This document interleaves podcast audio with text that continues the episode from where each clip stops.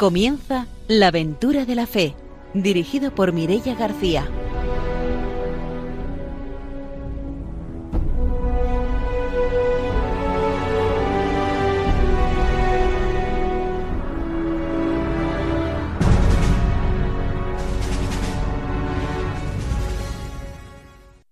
Muy buenas noches desde la Aventura de la Fe. Empezamos un nuevo programa misionero aquí en Radio María y empezamos, como siempre, saludando a nuestros colaboradores. Está con nosotros el padre don Arturo García. Buenas noches. Muy buenas noches a todos los oyentes de Radio María. Espero que esta noche disfrutéis con la Aventura de la Fe. Está también con nosotros Ramiro Fauli. Buenas noches. Hola, buenas noches. Voy a mandar un saludo a Charo Corcuera, que nos escucha desde Miranda de Ebro, eh, allá en, por Burgos. Y bueno, sintonizó un día por casualidad, no soy yo, un programa misionero, ella ha sido misionera de Ocasa y dijo, ¿cómo puede ser que este programa y yo no me, me haya enterado? Así que un saludo, ya sabes, a todos los de la parroquia que escuchen este programa misionero. Pues enviamos ese saludo y vamos a saludar también a Lorenzo de Ara, que nos ha escrito a través de Facebook, de Facebook desde Canarias para decirnos que escucha también la aventura de la fe y que le gusta mucho el programa. Así que le mandamos saludos y también nos animamos a que nos escribáis, que nos gusta mucho siempre saber que escucháis nuestro programa. Saludamos también a nuestros invitados de hoy, que son Ignacio García y Bruno Jiménez. Buenas noches, bienvenidos. Hola, buenas noches. Son seminaristas de la Diócesis de Valencia y después, como siempre, después de la formación y de las noticias, nos contarán su experiencia misionera. Saludamos también a nuestros técnicos, a Ramón y a Ángelo, y vamos a empezar ya nuestro programa, como siempre, con la formación misionera.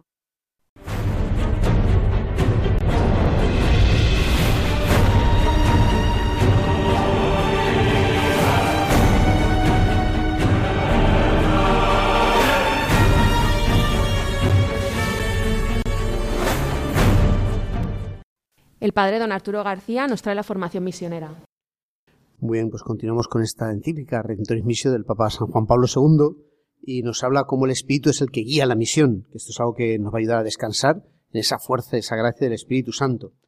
Dice, la misión de la Iglesia, al igual que la de Jesús, es obra de Dios, o como dice a menudo Lucas, obra del Espíritu. Después de la resurrección y ascensión de Jesús, los apóstoles viven una profunda experiencia que los transforma. Pentecostés.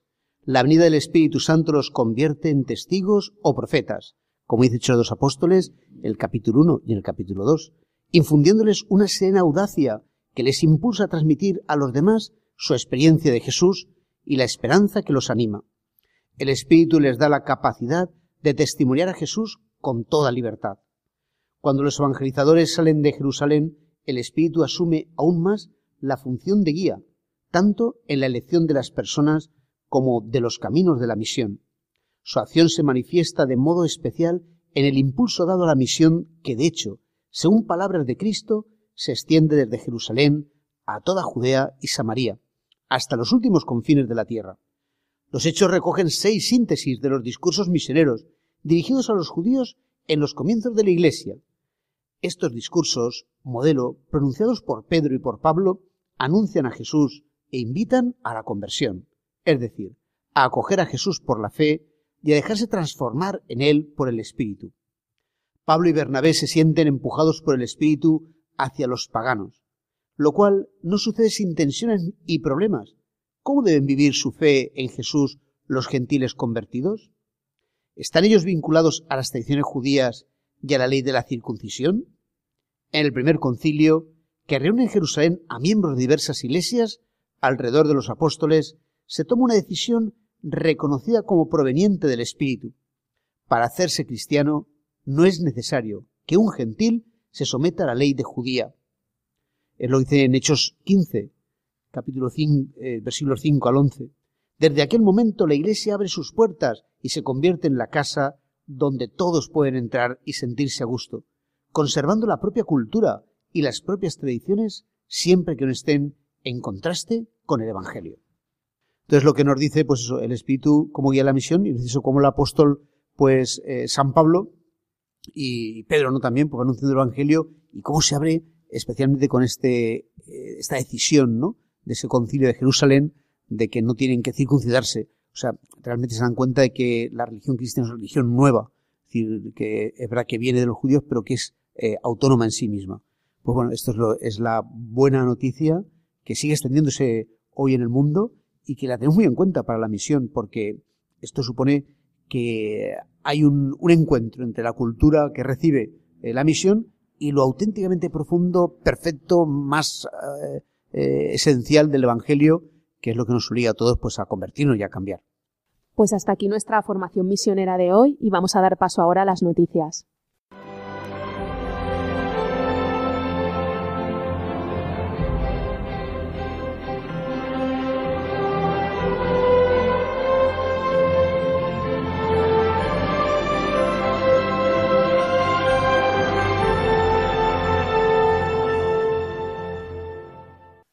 Ramiro Fauli nos va a contar las noticias misioneras. Bien, dos noticias, una bien lejos y otra bien cerca. Una de Corea, de una iglesia que recibe misioneros a una iglesia que los envía. El pasado mes de enero tenía lugar en la archidiócesis de Seúl, en Corea, la ordenación de 23 nuevos sacerdotes. Tres de estos nuevos sacerdotes tienen ya destino misionero en América Latina. Tres de los nuevos sacerdotes son miembros de la Sociedad Misionera Católica Internacional de Seúl, que fue fundada en el 2005 para enviar misioneros a América Latina. Por ello, el arzobispo señaló que la ordenación de sacerdotes misioneros es una señal concreta de que la Iglesia en Corea se ha convertido de una Iglesia que recibe a una Iglesia que da y está lista para asumir un papel misionero más allá de sus fronteras.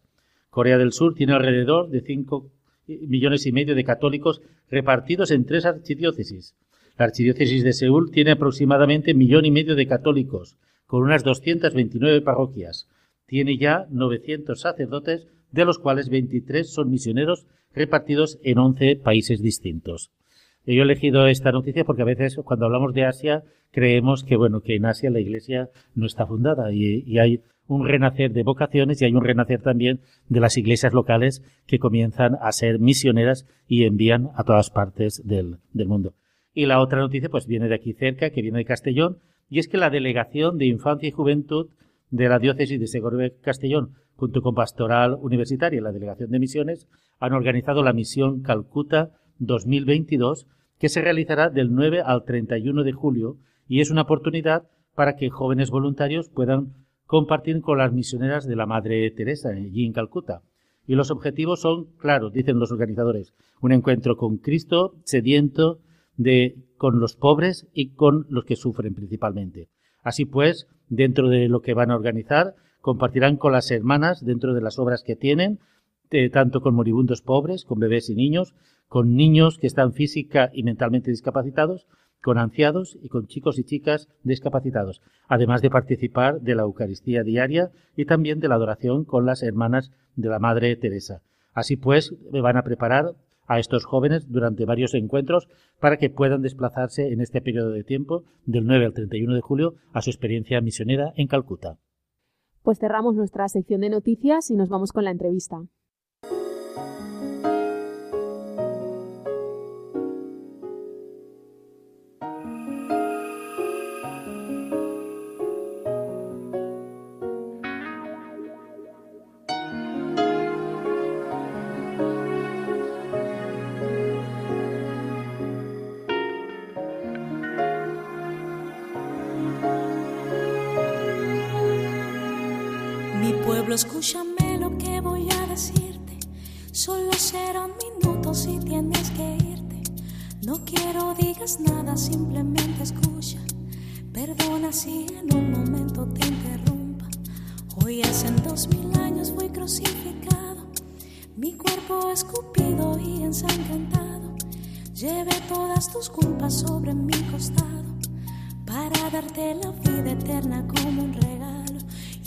Preguntas, ¿por qué no me escuchas? ¿Por qué no me miras? ¿Por qué no me abrazas? La hipocresía se queda y dices que me amas. Te has hecho muy fuerte en tus razonamientos, has cambiado mi gloria por tus sentimientos. A veces por las noches vengo y te despierto, pero ya no te importa hablarme un momento te pasas todo el tiempo hablando cosas vanas. Si la televisión, las modas o la fama, has perdido la santidad que en ti brillaba. Sabes más de novelas que de mi palabra. Mi anhelo es usarte, que muestras mi gloria, llénate de unción, que rebose tu copa. que cambias el mundo cada vez que hablas, pues el tiempo se agota. Esta noche en la aventura de la fe vamos a entrevistar a dos seminaristas de la diócesis de Valencia, a Ignasi García y a Bruno Jiménez, que este verano han vivido una experiencia misionera en Perú. Buenas noches de nuevo. Hola, buenas noches. Pues para empezar nos gustaría que os presentarais así brevemente para que os conociéramos un poco. Bueno, pues eh, me llamo Ignasi García Miralles, soy de, de, la parroquia de San Roque y San Sebastián de, de Alcoy, tengo 30 años y actualmente estoy como seminarista en el Colegio de, del Patriarca, del Corpus Christi, y estoy en, en quinto curso. Buenas, eh, soy Bruno Jiménez de, del pueblo de Alfemesí, de la parroquia San Pío X, y estoy con Ignacio en el seminario, concretamente en la sede de, Mon de Moncada, no en Valencia, en el curso de cuarto. ¿Y en qué lugar de Perú habéis estado de misión? Pues hemos estado en, en el vicariato de, de Requena, concretamente dentro del vicariato, hemos estado en la parroquia de Flor de Punga, la parroquia de la Inmaculada de Flor de Punga. ¿Y el vicariato dónde está? ¿En qué zona de Perú? Está en el Amazonas. Sí, quería preguntaros un poco antes, previo a ir a la misión, eh, cómo os ofrecen eso, porque claro, me parece una experiencia pionera aquí en el seminario de Valencia, ¿no? Cómo parece ser que todos los seminaristas tienen a lo largo de su formación también como parte de ella esa experiencia de ir a un lugar de misión. ¿Cómo es esa preparación? ¿Cómo os lo plantean? Eh, ¿Qué inquietudes surgen en vosotros cuando os dicen hay que ir a una misión? Pues lo plantea anualmente la delegación de misiones no para todo el seminario, es verdad que los primeros cursos se invita a que se guarde eso más para los últimos años, pero está abierto a todos, ¿no? Y yo creo que la mayoría más o menos terminamos cayendo en la misión en algún momento de nuestra formación. Y a mí concretamente me parece algo imprescindible y que a mí me ha cambiado mi perspectiva. Principalmente hacia la misión, que era algo, por ejemplo, que yo no había visto dentro de mi vocación y, y que ahora, pues mira, se abre como un futuro posible. Yo creo que es una dimensión dentro de, la formación que se nos oferta porque es importante. Y fruto de ello también es que en, el, en la nueva, pues digamos, en el programa de formación de los seminarios para toda España, se pone un acento muy importante en sacerdotes que sean misioneros. Si, si no consideraran los que llevan nuestra formación que no, sé, que no es importante esa dimensión, no lo pondrían como un hito importante, ¿no? Y a mí eso también me dio un poco de, de, inquietud al ver que en nuestra formación hacían un énfasis en ello y aparte de que siempre es una cosa que siempre te llama mucho, ¿no? Lo, lo diferente, lo que no conoces, pues todavía si está, si es parte importante en tu, la vocación, pues todavía con más, con más interés. Antes de ir a una experiencia misionera, ¿habéis conocido misioneros que han pasado por el, por el seminario, algún taller de misión? Sí, eh, durante el curso del seminario es normal que normalmente don Arturo o algún otro formador traigan misioneros que, que nos vengan, nos cuenten un poco la experiencia del lugar. Hoy, hoy, por ejemplo, ha venido, no es misionero concretamente, pero un sacerdote que está en Chile y nos ha contado cuál es la situación de la iglesia en Chile ahora mismo. Y sí que el seminario se nutre mucho de las personas que vienen y la verdad que es una riqueza. Y hay dentro, hay varias comisiones dentro del mismo seminario y hay una comisión que, que la forman seminaristas y también don Arturo, o algún formador, sí, don Arturo concretamente, que se hace como, como poner un poco el, en, en la vida del día a día de, del seminario como una cosa que, que se tenga que vivir, que se tiene que compartir. ¿no? Por eso también se hacen oraciones por los, por los misioneros, eh, alguna campaña de sensibilización, sobre todo cuando hay alguna campaña fuerte dentro de, dentro de la delegación, pues que también ser partícipes de que los seminaristas, más que nadie, pues debemos saber cuáles son esas campañas y también para hacerlo en las campañas en extensivo a las parroquias en las que estamos, tanto de origen como de pastoral, y conocerlos. ¿sí? ¿Y cómo es ese tiempo previo a que vais a ir a la misión? ¿Os ofrecen varios sitios? ¿Habláis? ¿Cómo es ese momento previo? Después hablaremos de ya llegáis a, a, a Requena. Pues ahora mismo el momento previo es de preocupación por si el COVID te va a dejar ir o no, principalmente. Eh, pues es preparatorio a nivel médico, por ejemplo, el tema de las vacunas siempre, eh, lo que hay que ponerse, lo que no, y un poco jaleo. Y, y después no recuerdo tampoco mucha preparación. Fue un poco ir a la sorpresa en muchos sentidos.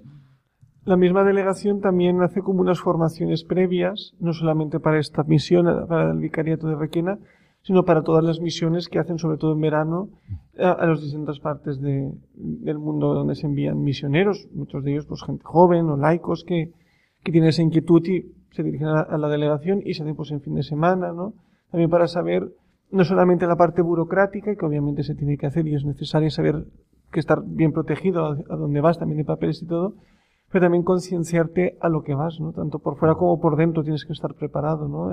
En, oración, en, en dinámicas, en, en, convivir los que se van. Y, y, eso nos ayudó también un poco a, a recentarnos a lo que íbamos, ¿no? No solamente puede ser fruto de una emoción o de, un, de una ilusión de, de, verano, ¿no? Tiene que tener más hondura.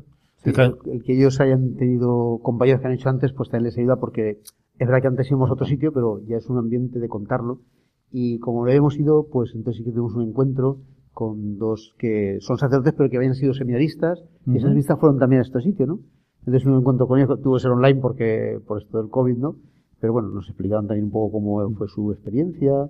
Incluso don Juan Oliver, que es el obispo que está allí, sí. pues hace unos años también estuvo en el seminario y también nos dio esa experiencia, nos dijo cómo se funcionaba allí, cómo se estaba, que también fue una preparación porque así para todos y una animación a todos a Sí, me, quería preguntar precisamente lo significativo también, que es que del seminario de Valencia vayan al vicariato de Requena, ¿no? Porque hay como un hermanamiento entre Valencia y Requena. ¿Lo vivís vosotros también así como, digamos, ese hermanamiento con esa otra iglesia local? Fue, fue concretamente bonito eh, el llegar allí y encontrar muchas historias de, de muchísimos sacerdotes, de Carcaixent, de, de muchos sitios, el, el mismo pueblo donde nosotros estuvimos, en Flor de Punga, había salido haría un año o algo así un sacerdote que era de, de aquí de España. Pero en otros, en otros sitios, pues, donde estuvieron Ignacio y Miquel, los sacerdotes eran de aquí. Y sí, era bonito ver que tu, tu diócesis, donde tú estás ahora, pues ha aportado a esa gente y, y que para ellos ha sido también una riqueza. Sí, en, en, otra, en otra ciudad, en, en, Contamanat, hay un franciscano que es de, de Ontinyent, de, de, esta misma diócesis, ¿no?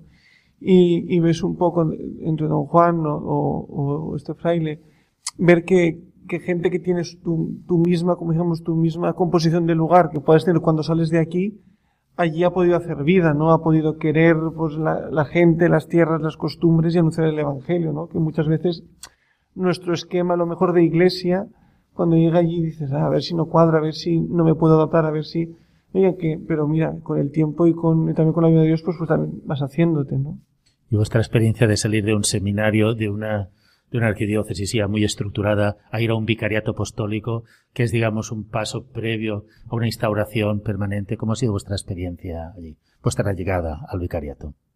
Para mí fue un regalo, sobre todo eh, en ese aspecto de conocer el vicariato los días con, con don Juan Oliver.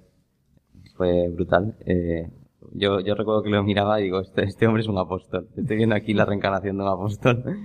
Eh, porque la tarea que hace allí es espectacular. Hace uno más al final, porque es un vicariato donde no sé si eran cinco curas en total en un territorio como ¿Cuántos sacerdotes? ¿Cinco o seis? seis había cinco, muy pocos sacerdotes. Sí. En un territorio que es como Andalucía de grande. Y, y él está allí en Requena, que es la ciudad grande de su vicariato, haciendo de párroco y dando la vida. Además, cuando fuimos estaba un poco mal de la rodilla, pero aún así pateó la ciudad más que nosotros. nosotros estábamos cansados y él, él nos agotaba. Era una cosa espectacular. No sé, eh, anima mucho ver cómo dan la vida allí. Claro, pues está él solo por una ciudad de 25.000 habitantes, una cosa así, con muchas instituciones ¿no? que tiene allí. Sí. O sea, es el propio vicario atiende toda la ciudad, el propio vicario postal. Sí, sí hace funciones de párroco. bueno, de párroco, de sacristán, de secretario. Tiene un programa de radio. Tiene, también tiene un programa de radio, colegios. Pero también lo que más me llama la atención es que cualquiera de nosotros, a lo mejor, en el, con el ritmo de aquí, nos agobiaríamos o diríamos, es que esto no puede ser, es que se necesitan más curas. De hecho, necesitan más curas, obviamente, ¿no? Pero tenían, tenían una para decir, pues mira, primero hago una cosa, después la otra, después la otra. Sin parar, obviamente, no tener tiempo de decir, pues como no puedo, pues lo dejo estar todo, ¿no? Con mucha paz, sabiendo que, que, que bueno, que tú puedes ofrecer, pues lo que tienes, ¿no? Pues tu cuerpo, tus manos, tu cabeza, que es lo que hacía él, y ponía todo al servicio de la misión, y detrás de una cosa a otra, y cuando llegaba la tarde, a la hora de celebrar la misa, de rezar, todo eso, pues se rezaba y, y se celebraba la misa con toda la paz, que hay mucho trabajo, que ves las calles llenas de cosas para hacer, de gente necesitada de... Pues sí, pero bueno, mañana cada día tiene sus afanes, ¿no? Yo le decía, aquí se cumple, cada día tiene sus afanes, lo tienen muy claro, ¿no? Porque Yo, yo iba a veces con mente de aquí y decía, pues es que tendría que hacer esto, ¿no? Y, pero era una, un, es un agobio también que es fruto de, de la manera a veces que tenemos nosotros incluso de ver a la iglesia, ¿no? La misión. ¿Y vuestra labor allí qué, qué hicisteis en este periodo de tiempo? ¿Acompañabais a don Juan? ¿Estuvisteis en alguna comunidad? Pues nosotros estuvimos en, bueno, esos primeros días, porque claro, el viaje hasta llegar a donde teníamos que llegar a Flor de Punga fue mucho, porque empezamos el... No el lo podéis contar porque es Sí, interesante. sí, salimos el sábado de Madrid Sí. y, y después llegamos a Lima, después de un, un viaje de- de- en avión de 12 horas o, o- o más. En Lima también fue precioso porque nos acogieron unos valencianos también.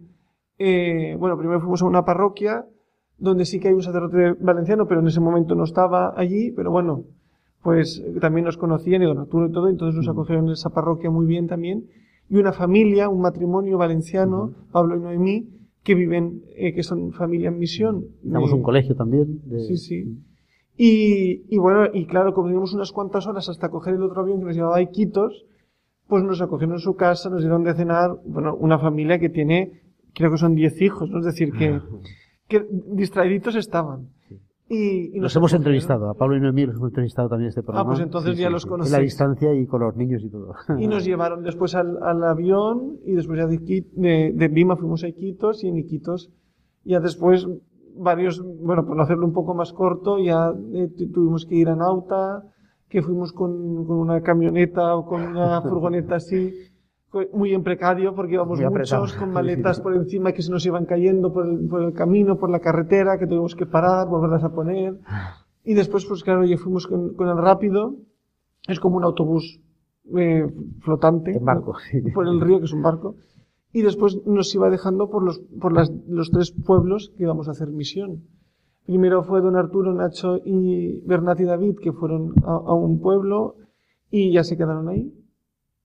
Y, despu- y después ya ya nosotros fuimos a Requena que es donde está don Juan Oliver. Hicimos ya una noche allí porque nos, nos llevaba muy lejos ya nuestro destino. Y al día siguiente cogimos otra vez el rápido y fuimos a Flor de Punga. Y otros compañeros nuestros tuvieron casi 22 horas más Bueno, o por ahí. ¿Por, por río? ¿pero que iban andando o no? No, no, iban en rápido también. Uh, en rápido, pues a ser lento. Qué rápido y, y también llegaron, es decir, allí las distancias son muy largas porque no hay carreteras. En la carretera la mayor autopista es el río Amazonas y tienes que acoplarte al río Amazonas y a los horarios de los rápidos y todo eso. Y en Flor de Punga fue donde hicimos mayor misión en esa parroquia, que claro, la idea de parroquia no es un pueblo con un templo, con un párroco y ya está, ¿no? sino son muchos caseríos que llaman allí, que son como pequeñas aldeas que llamaríamos aquí, en el cual el párroco tiene que atenderlas, ¿no? Con, por el río también, ¿no? Y, muchas de ellas, pues, bastante recónditas y,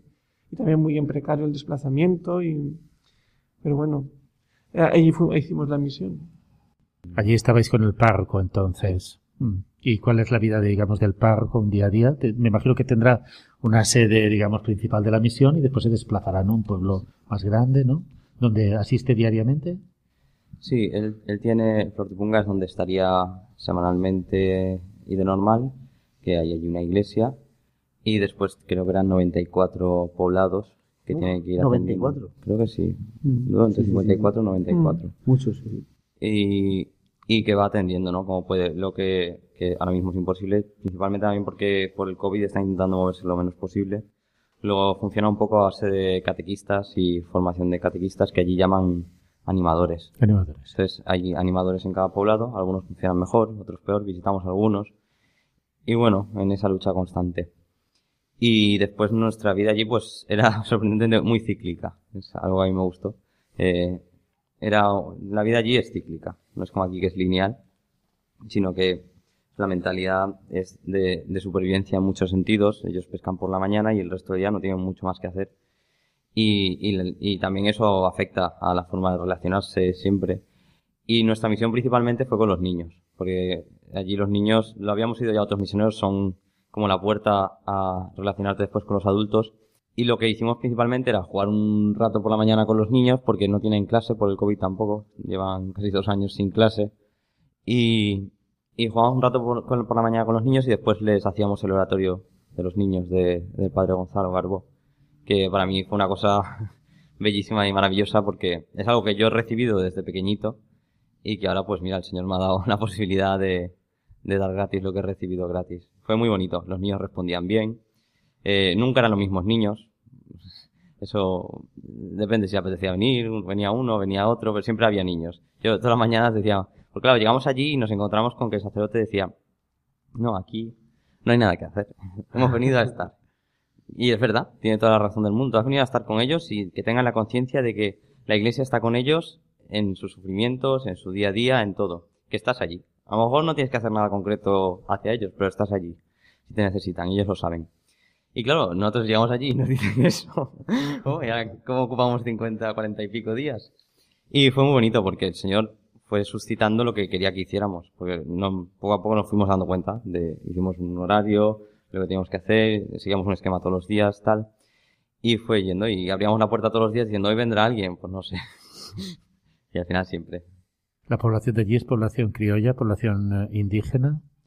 Lo que nos contaba ah, allí el, padre. Sí que es verdad que ahora se ha puesto de moda, decía, que ciertas, eh, sobre todo los poblados pequeños donde no había una parroquia fija, reclamaran el título, pues se ve que hay unas ciertas ayudas de Estado si se declaraban comunidad indígena. Mm. Pero la realidad es que en cuanto a etnias están muy mezclados y sobre todo nos contó porque en un determinado momento de la colonización, pues los jesuitas, eh, para inculturar la fe, decidieron mezclar las poblaciones a fin de que ellos eh, acogieran la que les presentaban ante un método así un poco eh, dudoso, ante la, no tener una cultura fija porque nos han mezclado todos, acojo lo que me dan. Y entonces eso en esa zona de la selva hizo bastante daño. Claro, porque sobre todo cuando las, las tribus, no, las comunidades eran más monolíticas, más fuertes, tenían una defensa a cualquier cosa que fuese externa, ya no como haríamos también nosotros. En cualquier cosa que sea externa, no conocida, pues te defiendes, ¿no? Sobre todo si vienen de una manera, pues como más espectacular, como a lo mejor podríamos decir, ¿no? Con, la evangelización, con todo, ¿no? Y claro, si los mezclaban entre, entre las distintas tribus, pues se debilitaba ese, esa base monolítica que podía presentar, ¿no? Que tampoco sería de una manera tampoco negativa, ¿no? Sino también de una manera para que se pudiesen abrir. También un poco era una manera de, de poder ver la diversidad y abrirte, ¿no? Siempre cuando ves la diversidad, tu mente se ensancha un poco, ¿no? Y también era un poco una metodología que, a lo mejor ahora con los años en la vista de, un, de actual pues nos puede parecer más o menos valorable, más o menos negativa, pero en aquellos momentos cuando tienes que evangelizar, cuando tienes que transmitir algo, pues ya intentas coger el método a lo mejor que más te pueda abrir, ¿no? Sí, pero la gente vive, digamos, del campo o de la pesca. No, no han entrado producciones, digamos, de, explotaciones ni mineras, ni madereras, ni nada. Se, se, intentó algunas cosas, pero el problema es cuando tú produces algo de allí, el coste que va a suponer después venderlo, porque tienes que transportarlo por el río, la gasolina o, bueno, lo, que, el transporte, lo que va a consumir, va a subir ese producto que tú produzcas, porque allí se intentó, por ejemplo, en la misma parroquia, las mujeres se compraron unas máquinas de coser, confeccionar, incluso sin, como hay tanta agua, intentar hacer arrozales, y, pero eso después, ¿cómo se transporta? Si a venir algo, algún producto ya lo encarece, pues exportarlo, pues va a suponer un problema. Y lo, dramático de la situación también era que en verano el río Cayali, que es donde nosotros estábamos, todas, todas las misiones que estábamos en el mismo río, se dividía en dos y después se juntaba. Entonces, donde Arturo estaba al comienzo del río, nosotros estábamos en una de las divisiones y el resto estaba ya en la unificación al final. Y en la vertiente del río en la que estábamos nosotros, en verano se seca casi entera. Nosotros al volver, volvimos con una lancha, que es lo único que puede circular por ahí ya, a, esas épocas del año, y va dando golpes contra el suelo la lancha. Entonces, no llega alimento en verano que no sea muy, muy, muy necesario. Viven, en verano es la época peor, es decir, lo de la comida fue bastante precario para todos y, y pues vivían de pesca solo, pesca y la fruta. Nos vamos a hacer una pausa, volvemos enseguida para seguir conociendo el testimonio misionero.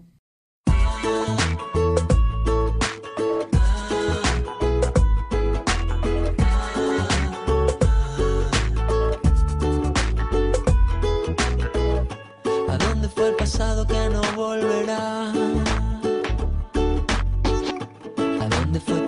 que me hacía volar? ¿Dónde quedó la llave de nuestra ilusión? ¿A dónde la alegría de tu corazón?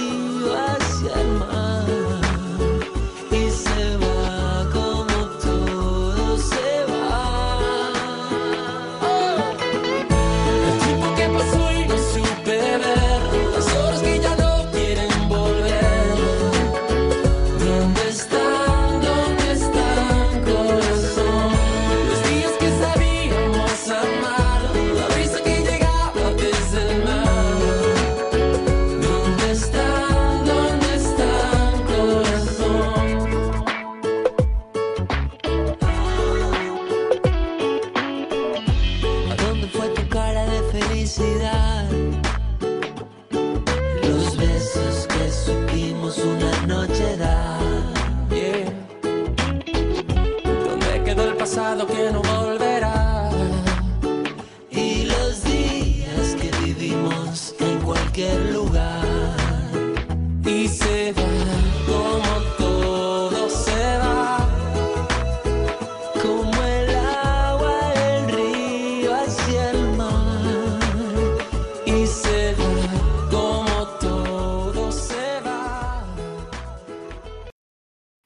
Estamos en la aventura de la fe y esta noche estamos conociendo el testimonio misionero de dos seminaristas de la diócesis de Valencia, de Ignasi García y de Bruno Jiménez. Antes de la pausa ya nos han estado contando un poco cómo ha sido esa experiencia misionera en el vicariato de Requena y os quería preguntar ahora de todo ese tiempo que habéis estado allí, algún momento así especial que, guardéis un, un recuerdo especial.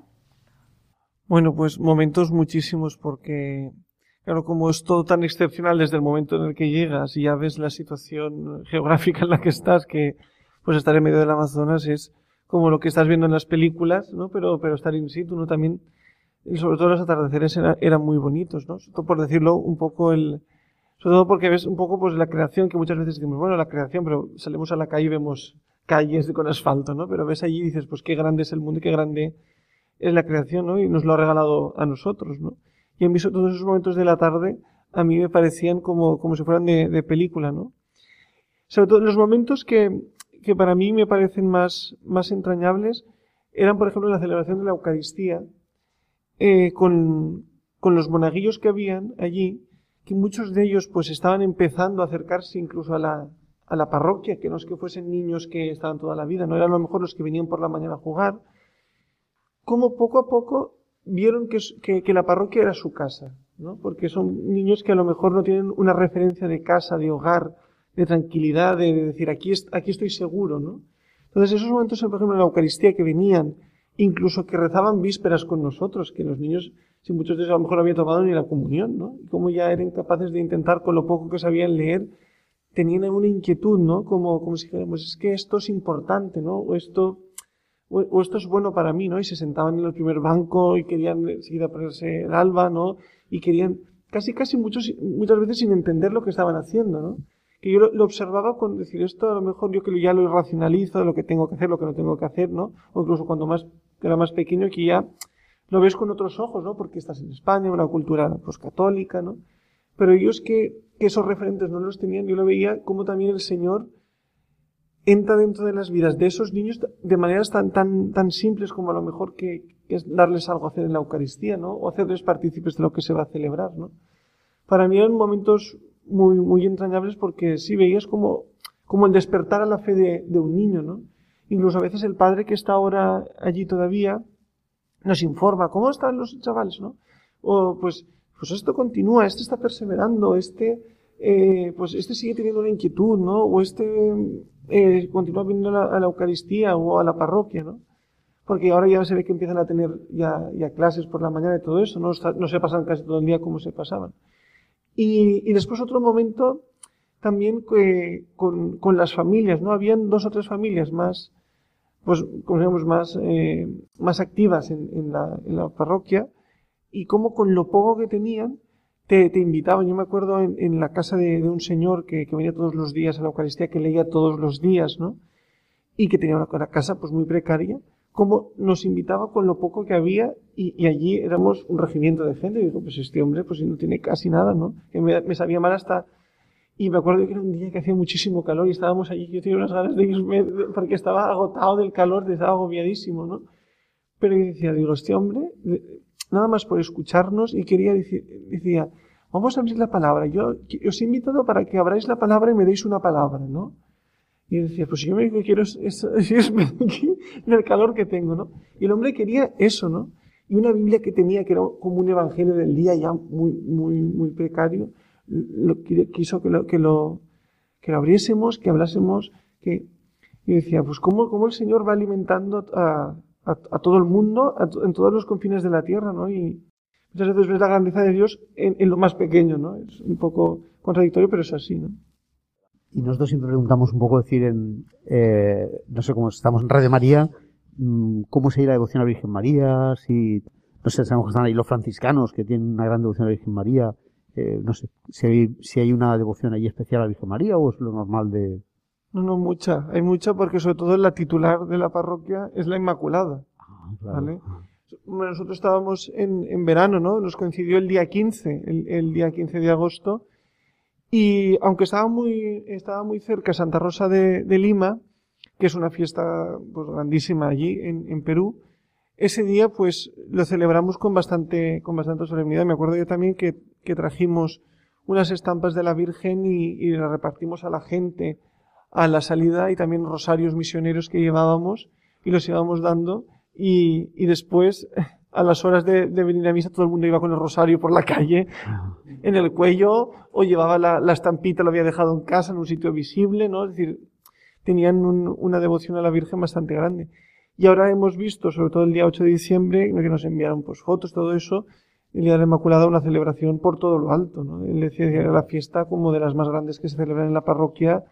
Se notaba que con el altar, pues con, con las pocas telas que puedan tener, las ponían, con toda la solemnidad que podían. Incluso allí también, pues las danzas indígenas allí en la puerta, con la gente, con la gente ma- mayor un poco allí, como de una manera bastante, con bastante devoción, no, era una cosa solamente de fiesta, ¿no? Y sí, sí, no, la verdad es que la Virgen allí en, en eso, en Flor de Punga, la tienen bastante presente. Y luego, después de haber vivido todos esos momentos que nos estáis contando, ¿cómo fue vuestra vuelta a vuestro día a día, a vuestra vida cotidiana? Yo volví con pocas ganas. Eh, disfruté mucho allí y, y de verdad que encontré algo que no me esperaba que, que pudiera llamarme a, a planteármelo para el futuro, que no sé, a eso es algo que decía el Señor. Pero volví con, ese, con el corazón ardiendo, la verdad. Entonces contaba a mis padres y decían, ya está, que nos faltaba, que te fueras a algún sitio. Y, y bien, me ayuda cada vez que tengo que contarlo, disfruto cada vez que tengo que contarlo a familiares, amigos. Eh, ves que es algo que también interesa a la gente y, y también te planteas un poco todo diferente, la forma en la que estudias, eh, para qué estudias, como a veces cuando estudio algo dices en el seminario, esto, esto, este problema teológico aquí que va a ser súper complejo, ¿esto cómo se vas a explicar a esta gente? O, hasta aquí. O me planteo muchas cosas que tiene sentido, que no, viendo cómo, lo que hay allí y cómo viven, que tienen otras formas de vivir la fe muy diferentes a nosotros y son igualmente válidas, pues me hace cambiar bastante la perspectiva. Yo allí la verdad es que también tuve distintos momentos. Hubo momentos que, que me costó vivir allí, pero no, no por nada en especial, sino por lo que decía antes, ¿no? Porque a lo mejor vas a la misión con una mente de, de hacer, ¿no? Decir, vale, no, no, hay, no hay activismo, hay que disfrutar. Sí, sí, pero hay algo en el fondo que dices, esta gente vive más precariamente que yo, yo tengo que hacer algo, yo tengo que intentar mejorar la vida, ¿no? De, de esta gente, ¿no? y me tienen que y me tienen que hacer caso a lo que yo les digo, ¿no? Porque sé porque sé lo que sé lo que estoy diciendo y obviamente pues, pues tengo un criterio mejor, ¿no? Y eso el Señor también te pone en, en tu sitio, ¿no? Mí hubo momentos que digo, el Señor me está poniendo en mi sitio. ¿Por qué? Pues porque ves que no, que la fe, obviamente hay que hacer las cosas bien, ¿no? Está claro, ¿no? Pero que la fe va, va de otra cosa, ¿no? Es de confiar, ¿no? Y, eran, y confiar en lo que Dios suscita en cada momento. Y allí se suscitaban algunas cosas que yo no me imaginaba, ¿no? Un poco lo de los niños, ¿no? Como era abrir la puerta y venir. Una cosa que a lo mejor es, eh, aquí sería impensable, no abrir la puerta de una parroquia y esperar que vengan niños. Pues allí era lo que funcionaba. Y cuando lo intentábamos sistematizar de alguna manera, pues de tres a tres y media haremos no sé qué. Pues ni venían a las tres, a las tres y media, venían a las cuatro y hacías otra cosa diferente que es lo que no te habías planteado, ¿no? Y también por la vida, por el carácter de, de ellos, ¿no? Pero, pero claro, a mí cuando he vuelto, he visto que, que cuando hablamos de, de la dimensión encarnatoria de la fe, de, de inculturarnos, que a veces son conceptos que nos pueden quedar muy teológicos, digo, no, no, no, son teológicos obviamente, pero están muy vividos. Es decir, y el Señor sabe cómo hacerse el encontradizo con, con esta gente. Y, y sabe que a lo mejor de esta manera tan cuadriculada, a lo mejor que tenía yo, aunque decía que no, pero lo tenía en el subconsciente, eh, allí el Señor pues se las ingenia y hace que esa gente vaya a la parroquia, y hace que empiece a rezar, y hace que empiece a entrar en los sacramentos, y haya una comunidad de fe, y la gente transmita la fe como buenamente puede, y, dices, pues se ha encarnado. Y aquí se encarnó de otra manera, porque somos occidentales de otra manera, de, ¿no? Entonces, sobre todo, me puse en el sitio de decir, no, no, yo llevo la evangelización, aunque vosotros obviamente estáis enviados, el, Espíritu os envía, pero yo voy delante, yo os preparo el camino, yo os preparo a la gente, yo les hago que puedan abrir el corazón, ¿no? Yo, yo hago que, que la gracia sobre ellos pueda, puedan abrirse, ¿no?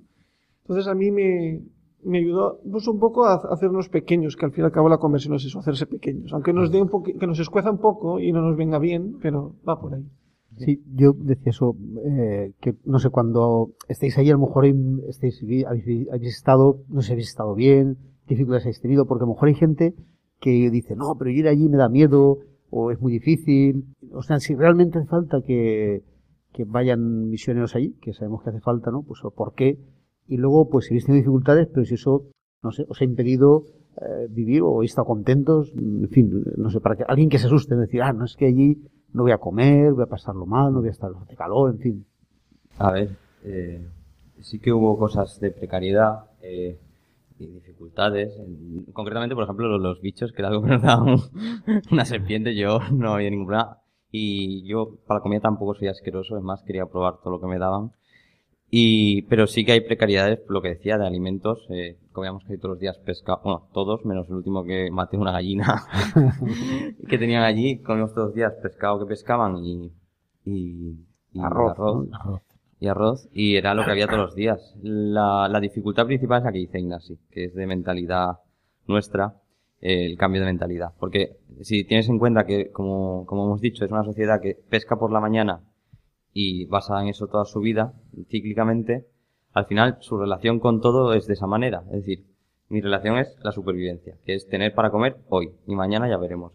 Entonces, eh, eso afecta a las relaciones en la familia, que generalmente están bastante desestructuradas, a las relaciones con, con el colegio, que van cuando quieren, eh, a las relaciones con lo que hacen durante el día. Ellos llegaban los niños a las 9 de la mañana a la puerta de la parroquia, les abríamos, estábamos jugando con ellos, oratorio, y nos íbamos nosotros un momento a comer, y, y tú sabías que seguían allí. Es decir, y después por la tarde seguían con nosotros, en misa estaban con nosotros, entonces cuando eran las 9 de la noche, dices, ¿en qué momento han comido? Y es que no han comido, han estado toda la mañana ganándose la vida y si he pillado algún árbol o el cura me ha dado algo o uno que me he encontrado me ha dado algo, pues es así un poco la mentalidad. Y eso afecta a lo que decía Ignacio, a, cualquier cosa que quieras montar allí. Que es a lo mejor la dificultad con la que te encuentras. De quiero montar algo fijo, están unas catequesis para la primera comunión. Te encuentras co- con que si no es mi prioridad ahora, no va a tener una respuesta. Pero es saber convivir con eso, porque al final eso es una desventaja, pero tiene muchas ventajas. No viven alineados en el futuro como puedo vivir yo en Occidente, que es otra forma de pensar, que también tendrá sus ventajas. Yo creo que la dificultad principal es esa, más que de salud, de calor, al final te acostumbras a todo. Sí, a ver, calor hace, obviamente, ¿no? Pues, pues intentas eh, coger las actividades de, pues a lo mejor de, de limpieza o de arreglo bastante pronto y eso, y después los momentos de más calor, pues intentar buscar una sombra, eh, un poco de ducha y no hacer ninguna actividad así muy expuesta al sol, aunque ellos, la verdad es que ni sudan, o sea, que ellos están acostumbradísimos. Nosotros sí, la verdad es que a toda hora. Pero bueno, es un poco adaptarte al clima, sobre todo los primeros días tienes un poco de sueño, estás pero es adaptarte. La comida, pues obviamente sabes que vas a comer comida muy sencilla. Eh, pues igual que haces el arroz, lo- lo- como ha dicho, ¿no? Y de pollo y legumbres y eso. Pero yo que a lo mejor me daba un poco más de miedo porque tengo el estómago un poco más delicado, pues si había alguna cosa que no tenía mucha confianza, pues no me la tomaba, no iba a los seguros, pues a cosas que sabes que te van a sentar bien. Y, y nada, y como vas con todas las vacunas, incluso también la gente de allí sabe, sabe de dónde venimos, porque ha habido muchos misioneros, ¿no? A ver, los misioneros allí cuando llevan 20 años, como el que había antes que el padre que estaba con nosotros, estuvo 20 años y ese hombre ya comía mono, comía cualquier cosa y era una persona que, que, que se manejaba muy bien allí. Pero nosotros nos decían, no salgáis del pueblo a la selva solos, porque no sabéis cómo, cómo poder reaccionar, ¿no? O, o cuando vas por el río, pues vas, tienes que ir con alguien, ¿no?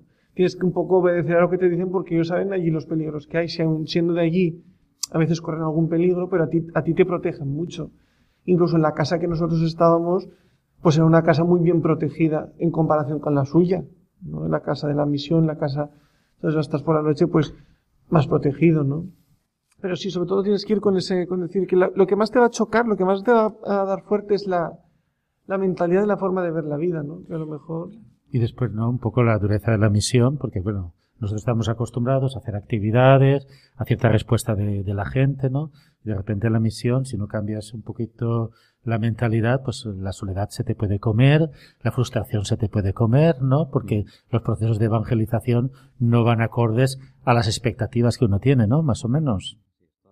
Sobre todo los, los sacerdotes que, que van a la misión, es decir, yo creo que todo el mundo que va a la misión tiene una buena voluntad, ¿no? Y, y quiere intentar, pues eso, eh, evangelizar, ¿no? Hacer participar a todo el mundo del evangelio.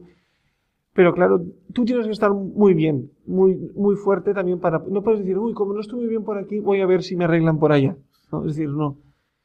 Tienes que, como sacerdote, como laico, tienes que tener una fuerte vida de oración, porque de ahí se saca el alimento, porque con la fraternidad o con los hermanos, pues aquí en España lo tienes muy, muy fácil, ¿no? Pero allí, a lo mejor el sacerdote más cercano para poderte confesar, si eres sacerdote, pues está bastante lejos. Es decir, y no puede dejarse uno la misión para irte a confesarte o para, mira, tenemos una penitencial, ven a, ven a mi parroquia, ¿no? Porque a lo mejor es casi media mañana o un día entero de, viaje para ese sacerdote. Y, y, nada, y tú también en tu día a día, pues tenerte tus horarios, tú, porque allí, a veces, pues como decía Bruno, te puedes a lo mejor mimetizar con el ambiente y pues, pues bueno, pues si no hago esto, hago lo demás allá. Y eso para que tú tienes que ser un poco el, el cabeza de esa comunidad, tienes que ser también un poco disciplinado en tu vida de, pues de oración, de, incluso de, de deporte, de, de ocio, de, de, de, sacramentos, de casa, de comidas, de, porque, porque eso va a traducirse en una buena salud de la comunidad, ¿no? Si, si la cabeza está bien, pues todo el cuerpo va a estar bien, ¿no? Incluso este sacerdote que vivía con nosotros ayudaba también a las familias a poder corregir aquello que estaba haciendo sufrir también a las familias, ¿no? Aquellas dinámicas que las familias tenían, lo intentaba corregir también con mucha caridad y con muy buen hacer para que pudiesen disfrutar de una vida en familia mucho más sana, que no conocían previamente. Y la relación, digamos, de la sede parroquial o del párroco con los animadores y las sedes de, las pequeñas, cómo era esa dinámica para mantener en la lejanía y con tan poca asistencia un poquito la llama de, la fe en medio de, de la adversidad. Pues era muy curioso porque era un hombre bastante risueño y siempre de bromas, pero cuando venían los animadores se ponía serio y eran las cosas serias, ¿no? Nos, eh, estando allí creo que vinieron dos veces, no todos, pero un grupito, y le contaba un poco cómo está.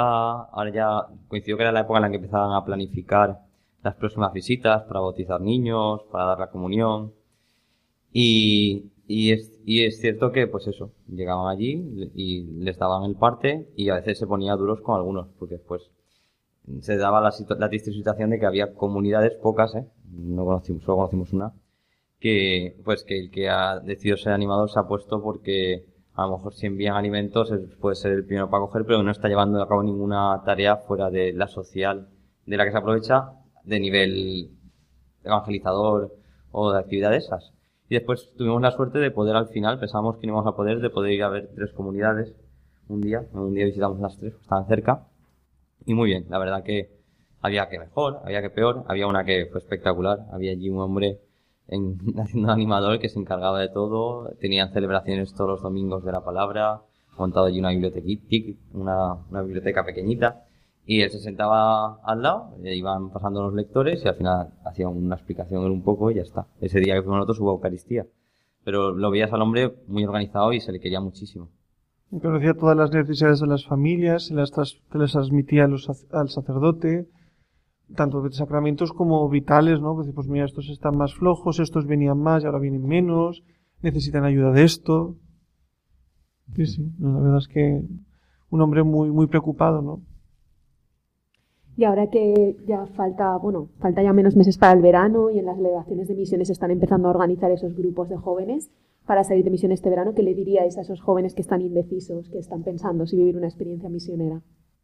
Pues que no se lo piensen más. que se decidan porque no por mucho pensar, no por mucho intentar tenerlo todo muy amarrado, vas, vas a ver el momento, ¿no? Pues, pues hay que decidirse, hay que abrirse, hay que contactar con la delegación y, y ponerse a disposición porque pues como van a recibir más de lo que de lo que van a dar, van a salir ganando. Entonces, no hay mucho que pensar. Yo, oyendo lo de la diócesis de y Castellón, estoy por apuntarme. no sé, me apetecería mucho. Yo creo que es imposible volver indiferente de la misión. No sé. No, no vas a perder nada por intentarlo, vas a ganar seguro. Pues con estos consejos para los jóvenes llegamos al final de nuestro programa de hoy, de la aventura de la fe. Despedimos a nuestros invitados. Muchas gracias por haber estado con nosotros esta noche. A vosotros. Gracias. Despedimos también a nuestros colaboradores y les recordamos que en la aventura de la fe volveremos dentro de 15 días. Mientras tanto, pueden contactar con nosotros en el correo electrónico laventuradelafe@radiomaria.es y también nos pueden encontrar en las redes sociales, en Twitter y en Facebook. Buenas noches.